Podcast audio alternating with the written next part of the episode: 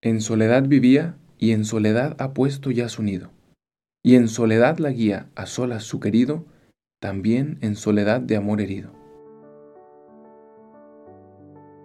¿Alguna vez has sentido o pensado que Dios no te escucha, que Dios no está presente, que no es más que una idea? Qué raro si todos los santos dicen que lo veían y lo escuchaban constantemente. Seguro tú y yo somos diferentes. Seguro eso de Dios no es para nosotros. ¿De qué se trata este canto? De la soledad. Pues no, bueno, sí y no. Se trata más bien de todo lo contrario. De hecho, de la unión, de la compañía, de la comunión. Pero obviamente, San Juan hace esta reflexión a través de esta palabra tan poderosa y sobre todo en nuestra cultura, ¿no? La soledad. Y aquí el alma experimenta este canto en cinco líneas, expresa una transformación que a ti y a mí nos puede tomar toda la vida. ¿Cómo experimentamos la soledad? ¿Y cómo encontramos la respuesta a esa soledad en Cristo? Pues aquí está en cinco líneas. Y empieza San Juan diciendo, en soledad vivía, como diciendo el alma, pretendiendo que podía encontrar la felicidad por sí misma, sin abrirse a Dios, en realidad vivía en soledad, vivía ahí fracasada, solitaria, intentando encontrar la felicidad por sí misma. Pero luego hay también una transformación, porque hay dos tipos de soledad, que luego vamos a explicar, ¿no? Y dice, en soledad ha puesto ya su nido. Y ahí es cuando entendió el alma que hay dos tipos de soledad. Hay como dos huecos en nuestro corazón. Hay un tipo de soledad más, más humana, que es un poco más fácil de explicar, ¿no? Como seres sociales necesitamos estar siempre en comunión, no podemos vivir solos.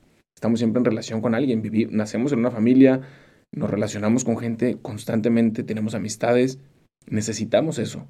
Si no nos sentimos solos, es algo natural y muy humano, ¿no? Pero hay otro tipo de soledad y esta es la que quiero que reflexionemos el día de hoy. Es otro hueco real que también existe en nuestro corazón, pero es una soledad con mayúsculas. Es una soledad espiritual. Y hay que entender que existen estos dos tipos de soledad para saber también cómo tratar cada una. Esta soledad natural de la que hablábamos, pues es sano tener siempre relaciones, hablar con gente, tener amistades, pertenecer a una familia, tener un noviazgo, un matrimonio, todo eso responde a ese llamado de soledad. Pero hay otro tipo de soledad, está con mayúsculas, que es una soledad espiritual. Es una soledad de la que hablaba San Agustín cuando decíamos, nos creaste para ti, Señor, y nuestro corazón estará inquieto hasta que descanse en ti. Esta soledad que no puede ser saciada por ninguna relación humana y terrenal. Una soledad, un hueco en nuestro corazón que solamente puede ser llenado por Dios, porque para eso fue creado. Y entonces entender esto nos ayuda a experimentar la transformación de esta soledad del alma. Y entonces dice, en soledad vivía anteriormente, ¿no? Cerrada hacia Dios, y en soledad ha puesto ya su nido, como diciendo, ha aceptado la experiencia de esta soledad con mayúsculas, de que desea a Dios y de que nadie más puede llenar ese deseo. Y entonces, dejando a Dios entrar a esa soledad, veamos la diferencia, cómo continúa el canto. Y en soledad la guía a solas su querido. O sea, ahora es Dios que guía a esa alma a través de esa soledad. Pensamos que la soledad es algo malo y aquí resulta que es algo que Dios mismo utiliza para atraer el alma a Él, que es el fin, que es la felicidad plena, ¿no? En soledad la guía a solas su querido.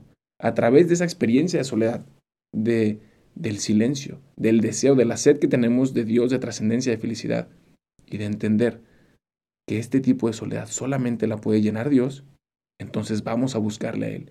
Y a través de esa soledad y este deseo, Dios nos va guiando hacia Él. Impresionante. Y lo último es todavía más fuerte.